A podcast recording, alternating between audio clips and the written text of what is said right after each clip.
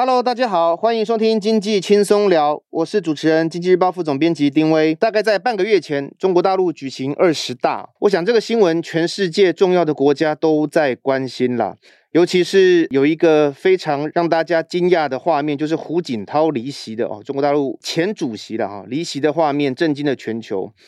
那很多人有不同的解读哦。前两天我看到一篇。日本的媒体的报道，他们是透过消息人士，还有这个唇语专家哦，去分析当下发生了什么。那他的故事，他的应该说他报道的结论讲的是，胡锦涛想要确认一下桌上的名单有没有外界认为团派的胡春华，结果被阻止哈。那坐在他旁边的栗战书跟他讲哈，这个是唇语专家的解读，说别看了，都定了哈。那我想这件事情，我个人是认为，可能永远都没有人会知道真实的内幕啦。这，但是这是我个人认为啊。但这个画面导向的结论哈，就是习近平啊，他掌握了整个中国大陆。那现在他的权力哈是最高的哈，很多人拿他跟以前的领导人去比。那现在整个啊，不管是呃入场以及入局的人。呃，都是他的人马。那经济日报大概在二十大的之前就做过了一个系列专题，在讲一个人的武林，特别是针对习近平哈，这整个二十大都是他一个人的世界了。那二十大哦，也如外界预期，他掌握了全部的这个人马。那我们又再推出了一个习家军准备要开辟美中新战场这一个专题报道。这两天我们会再推出一个，是针对中央政治委员。这个局哈，我们都讲入常跟入局，有二十四人入局，包括习近平。我们针对他每一个人哦，他们进去的路径，他过去的经验，也要针对人物来做一个系列的专题。那欢迎读者来看哈。那但是我们今天要聊二十大，我们又请到了这个台湾战略模拟学会理事长张荣峰张老师来到我们现场跟大家聊一聊。老师好，好，哎，副总编好，大家好。老师，我先请教您个人的意见啦，就是您有没有意外这次的结局？严格来讲，应该没有意外。如果你往前看的话，呃，习近平是呃在二零一二年，也就是在十八大的时候接了总书记，然后你看一下隔年，就是呃，他们以前有一个规律，就是呃。开完十八大以后，就是接着就一中全会嘛，好，然后一中主要是决定党的人事，然后隔年的二月就是二中决定国务院的人事，然后隔年的秋天大概是有三中，就是决定整个治国的蓝图。嗯，那你如果仔细看的话，在他接任二零一二年的时候，接任以后，二零一三年的十一月。他们开了三中全会，这时候有两个很重要的组织出现，一个叫做深呃全面深化改革小组，一个叫是呃那个国安委。其实像这这两个小组，第一个那个呃全面深化改革小组，如果你看名字的话，会误以为它是经济方面的改革，但是你如果看内容的话，它是包括六个领域，包括文化的、政治的、党的建设。啊，经济啊等等，所以表示说，这个深化改革小组呢，掌握了全部的国内事务，而那个组长很重要，当然就是就是习近平嘛。嗯。第二个就是他们原来就有在设那个呃，就是外事委员会，就是外事小组了，中共中央对台呃，中共中央外事小组，然后后来那个。江泽民到了美国以后，他看到美国的国安会，所以他就想模仿美国的国安会设立一个呃国安会这样子，但是一直里面摆不平。可是到了习近平的时候，就是我刚刚讲，也是十八大的三中的时候，就成立了那个国家安全。哦，原原来他是把那个外事委员会跟呃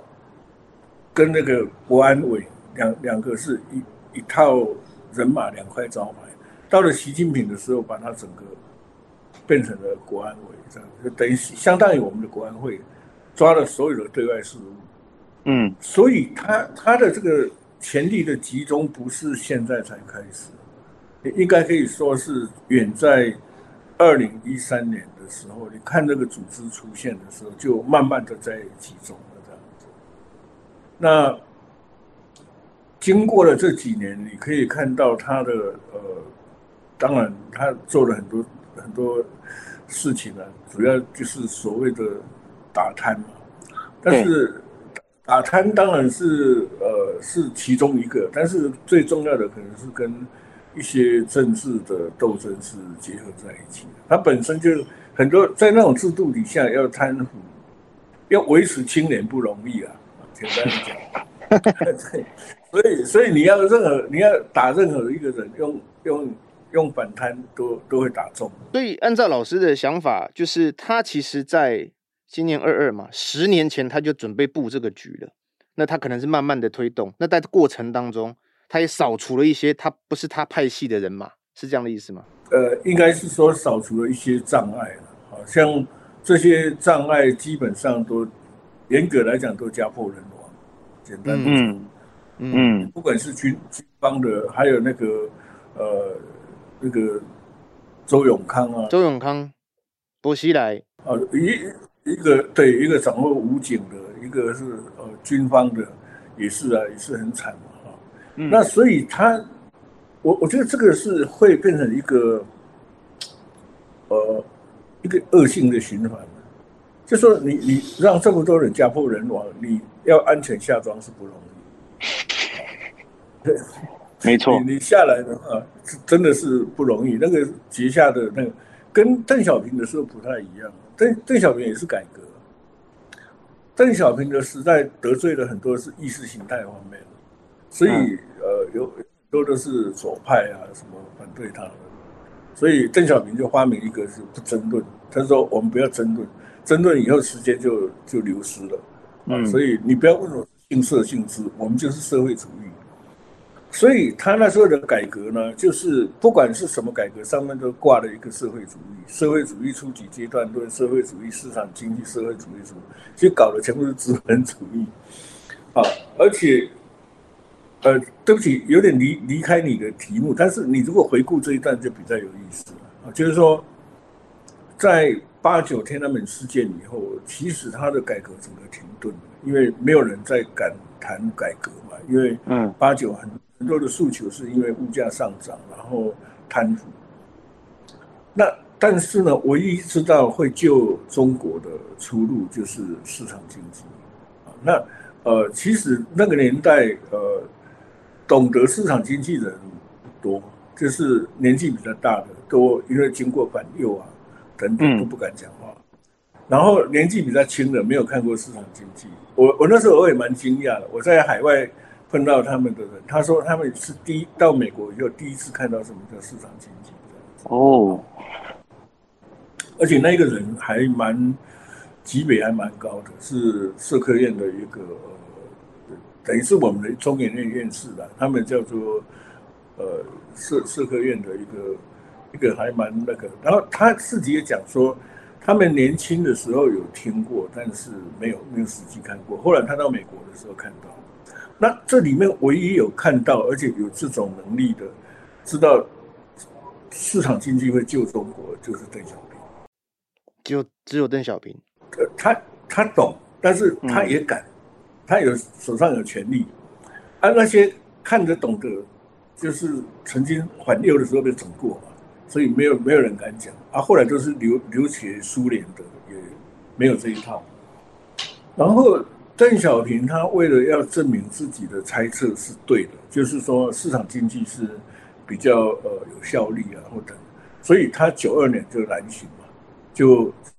就跑去市场经济发达的地方啊，就是到南方去看，结果就发表了一个九二年的好像是二号文件，中共中央二号文件，就是南巡的讲话啊，就是说要我们不要像那个裹小脚的老太婆。我们要放开脚步什么的，嗯，之类的。然后你注意看，他讲了这个九二年以后呢，他们接着就是开了，应该是十四大，所以就要江泽民提出那个社会主义市场经济。然后经过那个十四大的三中全会，我我没有注意啊，三中全会都是那个治国的蓝图啊，所以呃，我刚刚讲一中是党的人事，二中是国务院人事，三中是那个呃治国蓝图，四中是整党或是五中就是提五年计划，然后六中就是整党或者是社社会秩序，然后七中呢就是排下一回的议程。所以那一回的三中决定以后，二零一四年的一月开始执行三个东西，这三个就是后来造成了中国崛起的一个很重要的措施。一个其中一个就是呃做那个市场机能的改革，放弃中央计划指定经济。所以这是第一个，然后第二个就是人民币贬值，然后并轨而且贬值大幅的贬值。所以就造成了它世界工厂的地位。那第三个很重要的就是分分分税制，以前是地方收的税百分之八十留在地方，百分之二十上缴给中央。然后那个朱镕基开始跟那几个大，应该说大诸侯了，上海啊什么这些比较繁荣的，开始讨论分分税制，百分之五十五上缴中央，百分之四十五留地方。所以中共。从一九九四年分税制以后不久，他就有能力做大量的基础建设，就所谓的铁公鸡啊，就是铁路、公机场等等，还有整个建军备战啊，整个军队的现代化都是从那个时候开始。所以差不多六年后，两千年以后，你开始听到一个名词，就是大国崛起。哦，对，对不起，我好像有点离开你。不会，不会，老师，我你你讲到这边，其实我我我我就会想到一件事，因为你刚刚讲一九九二年嘛，所以你算到今年刚好三十年，我就把它定义说，中国大陆改革开放走走到现在已经走了三十年。那看起来当年邓小平要往开放的地方走，那现在习近平所有的，我想国际的媒体对他们的看法是担心不会再往改革开放的路走，可是。呃，最近哈，我不管是呃已经已经被排除入场哈的那个李克强，还有还有呃一些人出来受访，我都看到一些媒体报道，就说他们还是坚持要开放之路，可是跟大家他们讲的，好像跟大家看他们好像不太一样。你觉得习近平做就是已经做了这个呃未来至少是五年嘛哈，那他会有转变吗？就是整个中国大陆的发展，或者是他对外对世界的态度？我想会有一些改变的哈。我现在先谈经济，大大家比较关心的是对台湾嘛。嗯，那先谈经济。我我刚刚为什么要回顾这一段？就是你可以看到他的邓小平这个改革带来的整个中国的崛起，可是他也留下了一些后遗症。嗯，啊，他的后遗症贫富差距呃扩大嘛，啊，所以他不是说让少数人先富起来，这个这个就造成了。呃，当然贫富差距的扩大，尤其中国的那个幅员太广大啊，它它的那个贫富差距当然是很大。那第二个就是地方，你会发现比较有趣。以前因为每一个地方的省委都要拼业绩才能够呃进入中央嘛，啊对。那那你现在只剩下百分之四十五的税的话，那个钱一定不够啊。那上有政策，下有对策啊。所以我们会看到什么叫做土地财政。就是把土地拿来批给外商，好，我我还听过一个最荒谬的，是真的是真的事情，不是开玩笑的。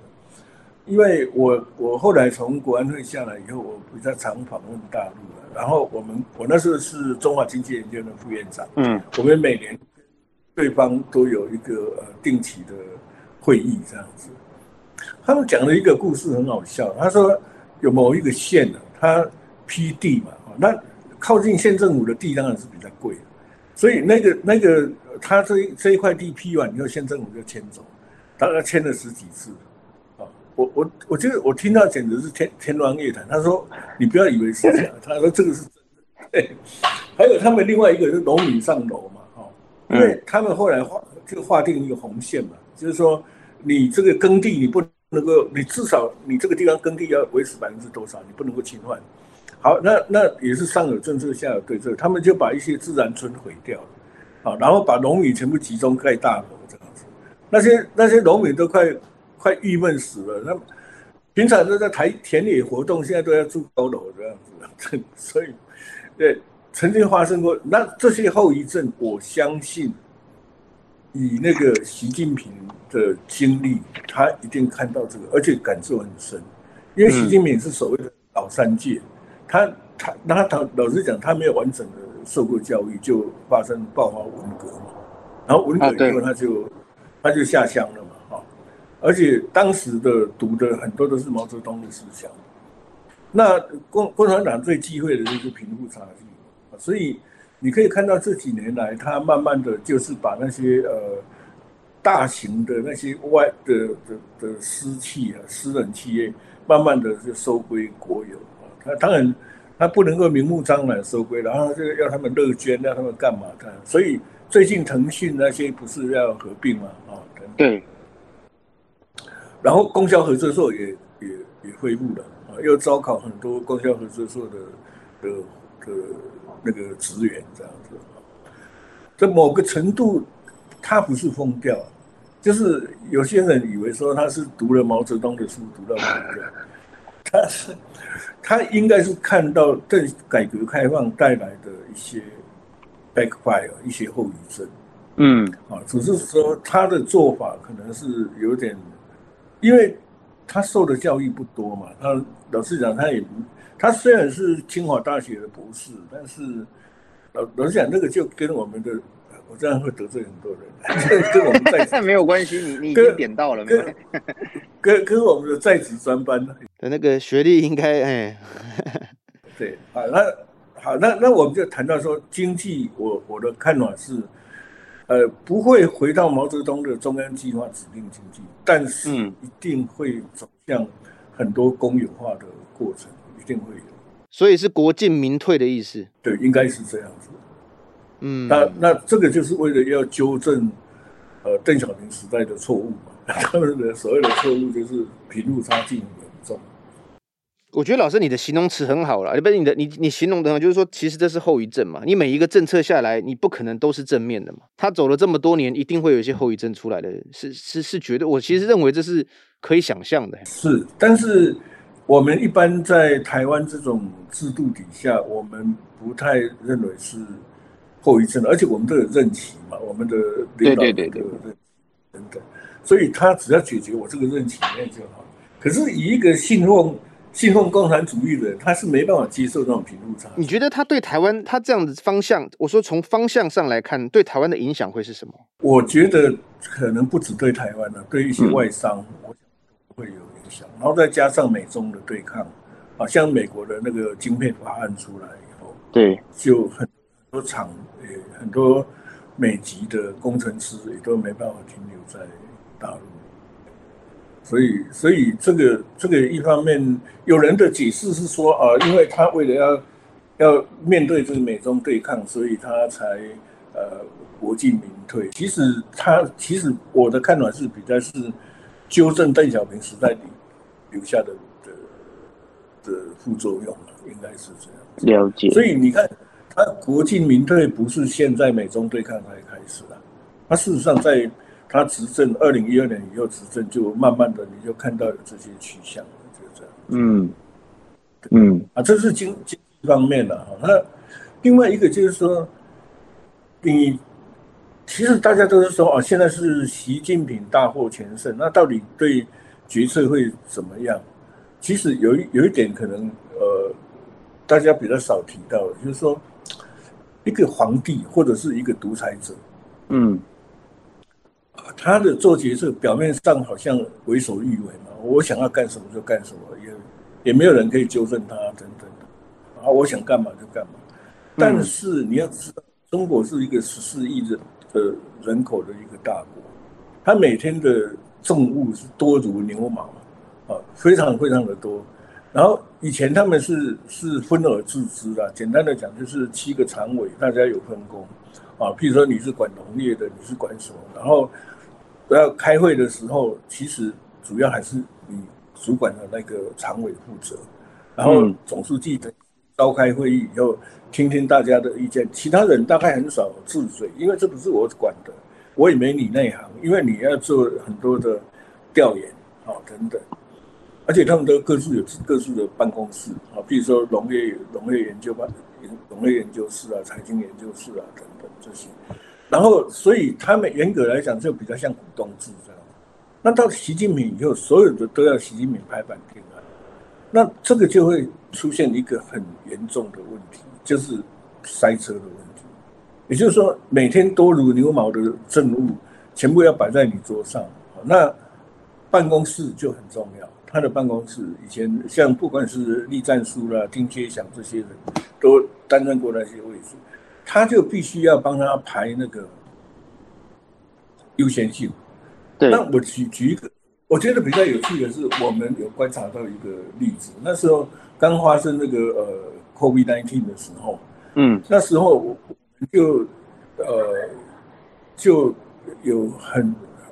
非常有系统的去记载他每天发生的事情。那你会发现说，呃，COVID-19 发生的时候呢，其实是在十二月多的时候就发现了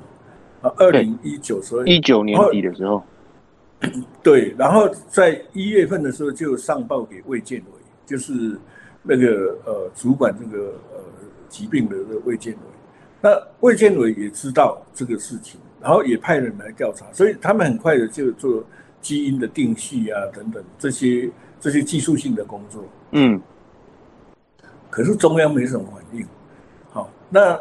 那为什么没有反应呢？那我们再去查他的其他的日程表。很重要，那一年二零二零年的一月十五号，他们要跟美国签，跟川普政府签那个第一阶段的那个美中贸易协定，啊，而且是从一月初就一直谈判，谈到一月十五号才签。所以你把它想象，在当时会排到习近平的桌上做决策的排第一名的，一定是美中美中，对。然后卫健委送上来的东西，他可能觉得，因为那时候卫健委都会强调说可防可控啊，就是这个 COVID-19 可防可控。对对对，那你你可以看到他那个文件都是写可防可控哈，等等。可是等到十五号签完以后，就发现一个问题，就是说哇，已经疫情很严重，所以习近平就指派那个孙春兰的副总理。下去武汉，二十二号下去，啊，就是一个礼拜以后下去，二十三号就封城，啊，所以武汉封城是二十三号。可是这中间发生一个一个问题，大家没有料到的是，一月十号刚好是春节的春运开始，人都出去了，人都出去了，而且武汉你要知道，它是一个交通枢纽的地方，对，没错，它它等于是华中这一带。华中、华东这一带的枢纽，所以到了呃封城的时候，二十三号，你看一月十号到二十三号，差不多两个礼拜春运，运了五百多万人出去。后来他们有去追踪调查，这五百多万人跑到哪里去？大概百分之六十几呢，在在中国大陆的境内活动，百分之二三十出国去，其中有七千人跑到台湾来。啊，所以，所以这个我我觉得这个例子很鲜活了，就是说，呃，很多决策会被耽误了，就就跟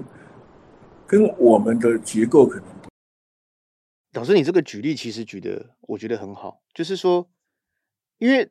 他在二零一九年的时候，他也不会是未来二现在二十大的长相啊，其实两个是不一样的。现在二十大的时候就更依赖他自己一个人。就是什么事都要他说了算，都习近平说，那那桌上全部都摆满，就假想的话桌上有一百个公文跟一千个、一万个公文，那个差别是很大的。对，他优先顺序到底要决定什么，其实会影响他的效率。你你再看一下他的兼职，因为中共中央的决策很有趣，他除了我们一般注意的是那个常委嘛，七个常委。对。但是其实更重要的，他的幕僚群都是都有成立很多的小组。啊，比如说中共中央对台工作小组，嗯，中共中央工作小组，中共中央农业工作小组，什么什么，这些小组很重要啊，因为他们要负责调研啊，他们呃他们的决策程序，如果是以前呢，现在当然习近平的时候已经打乱了，他们以前是六月份的时候统计数字出来，六月底，然后经过一个月的读，就是每一个不同领域的副总理带着他的这个工作小组。去读这些统计数字，嗯，然后差不多七月份的时候弄清楚啊，那到底我们去年呃留下了什么问题，然后就开始组织调研，从七月开始调研，好，然后经过几个月的调研以后形成方案，然后最后再送到那个常委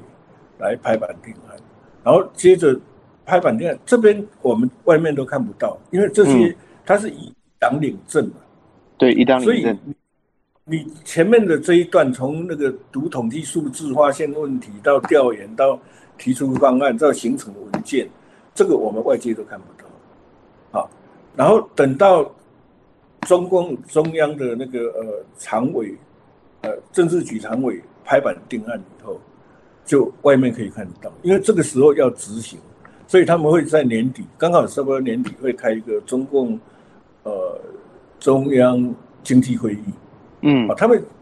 他们一年有四个中央的会议，一个就是经济会议，一个是农业会议，啊，那一个就是那个呃。那个三月份的人大跟政协，哦，还有一个就是北戴河会议，大概这四个会议，所以所以这样子轮下来以后，你就知道说他们之前要强调非常强调做调研，好，还有第二个，但是你现在在看这些小组，什么中共中央对台小组、中共什么小组，组长都是习近平。你你你只要仔细去看，你你把它好多好多小组的组长都是习近平。老师，你这样讲是我我我在想他一天要睡几，他一天睡多久啊？不，知不知道，也许也睡得很好，也不知道。这雍跟雍正雍正很像啊，或者是是，对啊，我不知道。啊，那那这个是比较有趣的地方啊，就是说你如果留意一下哈，这个。这个地方很有趣，然后那第二个，呃，我要讲的就是说他，他这个决策哈，他兼了很多很多组长嘛，那你都是要跟他报告，他有时候没有时间呐，他的办公室就变得很重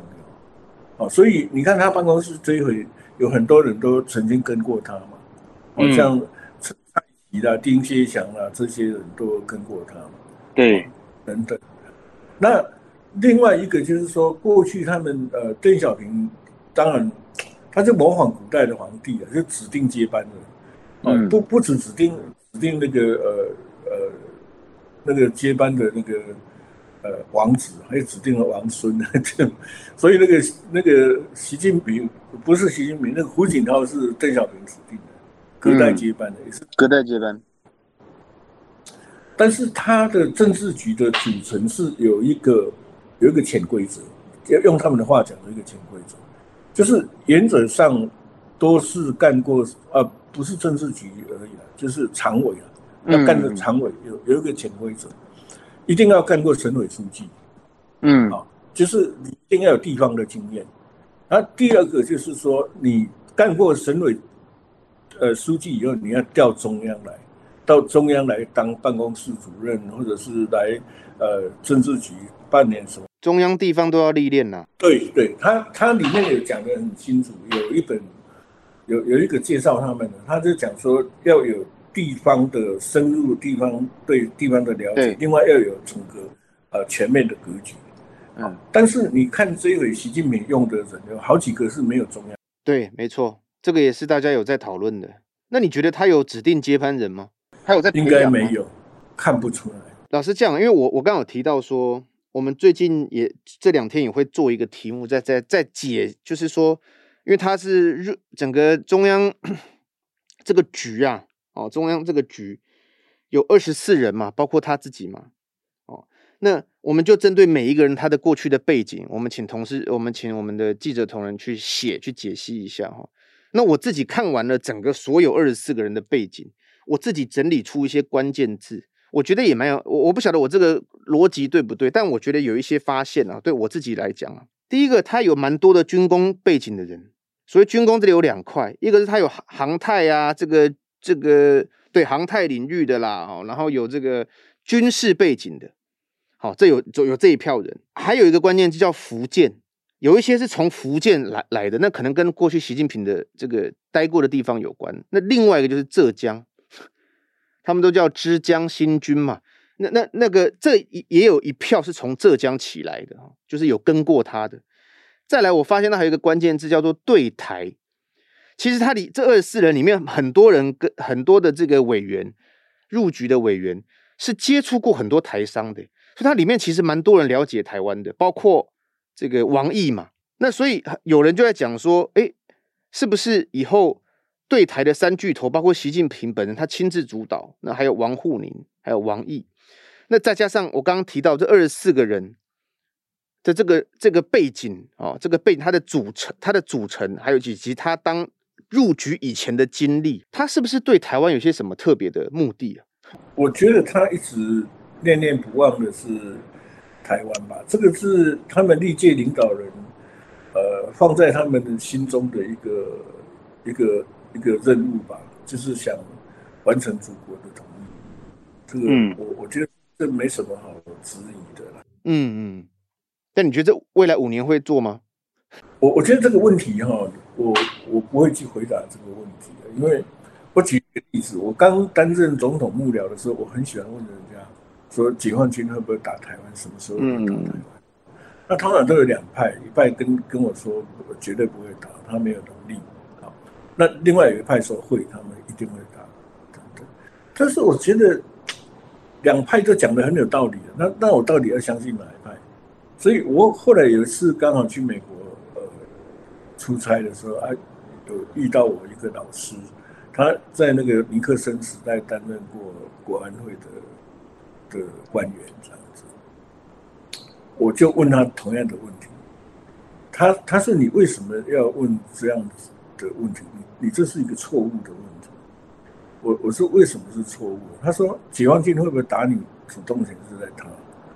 啊，不是你你你问你问任何其他人都没有意义，他们是解放军的决策者。他说：“你们要问的应该是说，你们自己在面对解放军的威胁的时候，你们有多强的抵抗力跟多强的意志力？”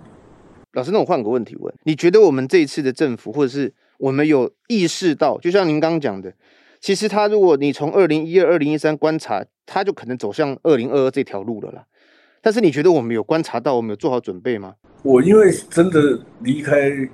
很久了，我二零零三我就离开国安会。嗯，所以我就我就真的很难评论，因为已经经经过了几个总统嘛，经过陈水扁、马英九跟蔡英文，我我很难知道他们，而且我们有一个惯例啊，就是离开了，因为我们工做的工作比较敏感，就是离开以后，我们动的跟跟他们联系。那你觉得你应该建议我们，现二十大反正现在结局底定了嘛？你觉得我们应该做好什么准备？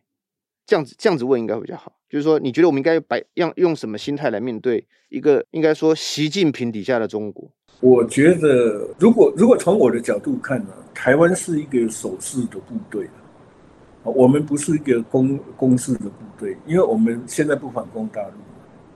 那守势部队最困难的点就是你没办法猜测对手什么时间、什么方式在什么地方打你。这个是呃守势部队的困难，就是会往往会贝多利分，所以台湾人有一句俗语，就是说你你那个呃守夜呢守了一整夜，结果小偷来偷只是一时的，所以你永远在疲于奔命，永远不能睡觉。那这个是守势部队的困扰，但是守势部队要做的一点很非常重要，就是说你要了解解放军的，我们有一个名词叫序列情报。Order of battlefield，啊，就是说解放军的组织、编制、行为模式，包括人物志，包括他们的装备、训练、士气等等，这些你一定要非常的熟。那非常熟以后哈，你就会针对解放军的打法，你会去做你部队的训练。就就是说，简单的讲，就是带着敌情练兵。嗯，这个是。老蒋总就讲过，要带着敌情练兵。那我觉得我们这么多年来建军备战，呃，我们姑且不论那个疫情的呃疫情的改革，那个等一下再讲。最重要的是，我觉得丢掉了那个呃带着敌情练兵这件事，因为我们对解放军的呃行为模式我们不是很了解。嗯。所以我们的训练到现在还有刺枪术啊，还有什么？现在是飞弹的时代了，你根本人还没有看到就已经被打死了。嗯，来 来，但所以你就知道说，好，当我了解解放军的行为模式，我的整个训练的准则是需要改的，好，然后准则改了以后，我训练完了以后，我的装备需要改。那哪些装备是可以国产的？哪些装备是可以呃对外购买的？我我们现在没有办法，如果一般没有办法，就会怎样？就是说一笔预算下来要做军购。那就大家平分嘛。那空军说我要飞机嘛，海军说我要舰队嘛，然后那个陆军说我要坦克嘛，然后大家分一分嘛。嗯、好，那那那个训练的那个准则其实也都没有改，所以所以你看他那个陈水扁的时候把那个服兵役的役期改成一年，然后那个马英九更过分把它改成四个月，然后这些四个月的部队要去守海岸哦，如果是。发生战争的时候，要他们去守海岸，这些人等于是送死了。嗯，我觉得这是很不人道的，因为你没有给他好的训练。嗯，然后你的那个你的那个海岸没有做防御工事，啊，有防御工事跟没有防防御工事差很多。嗯，那个呃呃日日本在那个二战的时候，他们有做过一个检讨，他们在打那个就是打上海。他们，我们我们称为那个，呃，淞沪战争的时候。哦，淞沪战争。第一，总共打了两次。第一次淞沪战争的时候，那个呃，国民党死伤很惨重，国军死伤很惨重。第二次的时候，日军死伤很惨重，所以他们就在那个三军他们的那个陆军大学里面，就出了一个题目：为为什么？结果很多人讲的都是都是表表面的。事实只有一个人答对，他说：“因为第二次淞沪战争，那个呃，国军已经有攻势，已经有做阵地，所以第一次打的国军是运动战，第二次国军已经打阵地战，所以不一样。嗯，那所以我们要做的真的是要做很多，还有民间的呃心理上的准备。嗯，我觉得像今年八月的呃演习。”我我觉得好像第二天大家又舞照跳，马照跑，而且总统总统也去看什么美食展，什么什么？我觉得这个 我很想不通了，就是这样。就是我们还是要有一些提高我们的警觉度啦，我觉得哈，因为你现在面对的，我们可能真的摸不清的这个人了哈，就是有有可，然后你有一些。民间的民防的准备也是要做啊！现在很多防空避难室，其实都拿来经营什么地下酒吧啦，或什么之类的。那这个应该要盘点出来，盘点出来以后通知到各里，就是里长他知道，如果一旦发生战争，如果如果对方是采取无差别轰炸的话，那你防空避难室在哪里，就必须要知道。那台湾是地窄人稠的地方，所以医院的资源分布也比较好一点，比会比乌克兰好一点啊。所以呃，所以你怎么样盘点哪些医院是有外科急救能力的？这个也都要平常就要盘点出来。而且战场的的炮炮弹伤跟一般的外科车祸差很多。我因为我现在讲应该没关系，我。我最后一个任务就是指挥一一个队伍进入伊拉克去观战，我才发现我们所有的准备都不对，弹盔也不及格，防弹背心也不及格，然后战战地急，战地急救也都，是啊，所以然后战地急救也也也，我我们也都没有受过训练，嗯，你知道那个炮弹一一被炮弹炸到以后。第一个要怎么打抗生素，然后怎么打那个吗啡止痛，然后怎么止血带让它不要流血，然后再用三角巾包了以后怎么护送等等。那台湾可能后送比较没有问题，台湾的战场因为距离都不会很远，嗯，但是你第一时间民众怎么急救自己就很重要，因为通常那个炮弹伤跟车祸伤不太一样，因为炮弹很伤。而且它很多，呃，很多很容易就就发炎，然后什么样子的。它是一个热哦，它又很热嘛，因为你炮弹炸起来那都是很高温的。对，我是经过那个任务以后，我才知道说我们的准备是不够。所以民民众民众，我是觉得要让民众知道，不要不要忌讳说呃呃，不要让民众误以为不会打仗。我们宁可多准备，但是战时就少死人嘛。嗯嗯。老师，我最后问一个问题哦，就是因为最近 Joe Biden 就是美国总统，应该可能会跟习近平碰到面嘛？那你觉得对习近平来讲，因为他现在整个明年的这个态势也底定了，他会怎么面对美国啊？你觉得？我觉得他跟美国最重要的一件事情就是晶晶片法案，因为晶片法案。如果你仔细去读它，我我们我们战略模拟协会有针对它的晶片法案，它不是只公布那个法案，它有很多施行细则都出来了。啊，你你可以看到，它几乎是针对那个先进制程，几乎就管制了，不不准到中国去。嗯，而且它是分几波，它在去年的时候就是公布一些实体清单嘛，嗯，包括那个 SMIC 中芯国际也是嘛，也也是在里面，所以。我那时候有有有两个台积电去的就离开了嘛，一个蒋尚义嘛，一个一个杨光磊，嗯，所以梁孟松，那我我我曾经有碰到其中一个，我我先不要讲是碰到谁，我问他说，你们为什么要？因为因为台积电握有那个中芯国际的股份，我不知道大家知不知道他们。中芯国际曾经偷台积电的技术，然后啊有有有，告了知道这个这个对，被告了，被告了以后输掉，输掉以后他们就用股份来赔偿这样子。对，所以台积电是握有那个中芯国际的。然后这个派系当独董的，后来也离开。我问他说，为什么需要离开？他说，因为那个实体清单公布以后，凡是有美美国籍的，就除非你放弃，要不然你就要。哦，所以从人上面也会有一些问题。对，那个是第一步而已啊，是针对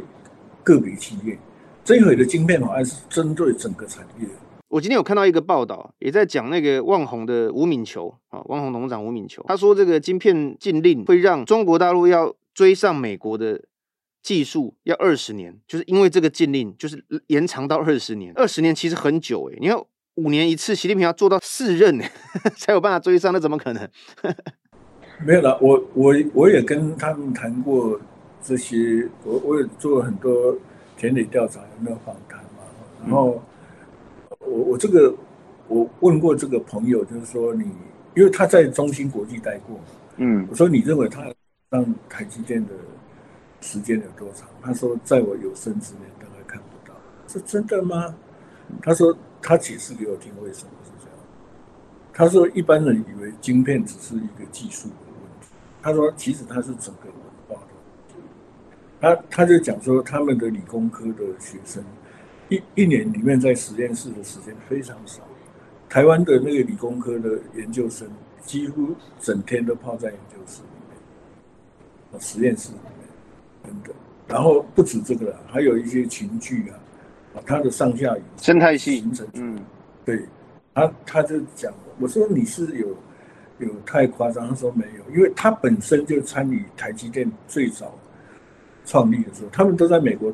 的那个呃待过十年这一方面的的经验，然后再回来台湾重新再复制，可是复制出来已经不是美国已经是台湾的经验，嗯嗯，所以所以他说他们也不太怕。呃，被投，所以他们的南京厂，呃，生产的其实不是不是落后的制成，他们是生产呃十四纳米的。然后最重要的是那个那个良率啊，好像二十八纳米中国已经可以生产，它有好几种好几种技术，那其中有一个技术比较卖钱的，台积电的良率可以到九十五帕，嗯，然后那个。呃，当时他跟我讲，大概两年前，中芯国际大概只有六十五。嗯嗯嗯。但你觉得类似这样的？但你觉得拜登会会所以习近平这个禁令吗？不太可能呢、啊。我觉得不太可能。但是摆在习近平面前的，跟美国要谈的不是，应该不是台湾问题。了解，这对他而言，这个事情比较严重。对，而且台湾问题也不是用谈的。老实讲，你说美国会因为这样子谈而让步或什么？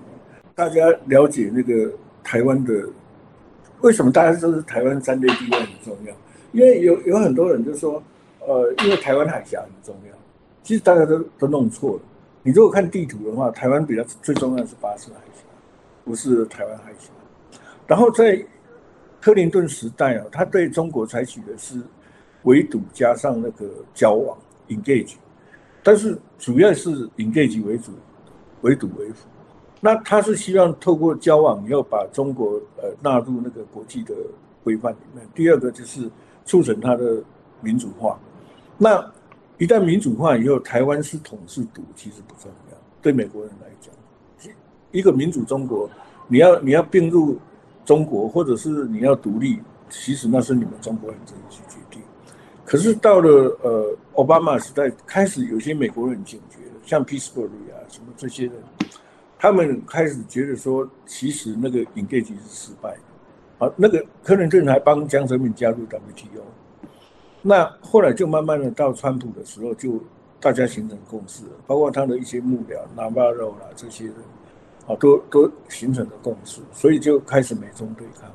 拜登也是，因为这个时候的共和党跟民主党都已经反中的共识已经形成。那在这种美中对抗底下，台湾变得很重要，因为因为台湾一旦被那个祖国统一的话，巴士海峡就被控制。而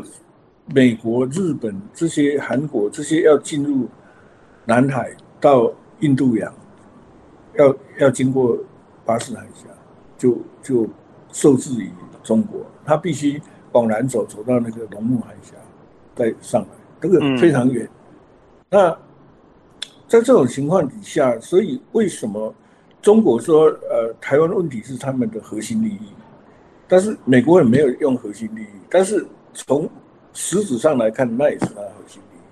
对啊，只是他不，他不讲，他他只是用实际行动，用军舰经过台湾海峡，用什么什么之类的，从来没有美美台之间的关系从来没有这么好过。我在李总统时代，我们面对的是克林顿，我们动不动就说我们是 troublemaker，因为妨碍到他们的业，就是这样。哎，那现在是你你什么都不动。这样美国就会自动来关心你，所以我觉得是形势有改变。好，那今天我们很谢谢呃张荣峰张理事长，也是张老师到节目来跟我们分享哈，他对于二十大哦，就是我们我刚刚有提了，我们做的这个题目，之前做那个题目叫一个人的武林啊，那看起来确实现在就是习近平一个人的武林。那二十大之后，我们应该要怎么面对这个全新的？中国大陆那是习近平掌控哈，刚刚老师有特别讲到，他身兼的非常多的小组啊，什么权力他都都都在他手上，他到底忙不忙得过来嘞？老师分享了一些观点，那希望对听众朋友有帮助。那如果有兴趣，都可以到我们的经济日报网的网站阅读文章。那喜欢我们节目的，也不要忘记给我们留言或者是按赞五颗星的评价。今天节目我们就到这里，谢谢老师，谢谢，哎，副总，谢谢。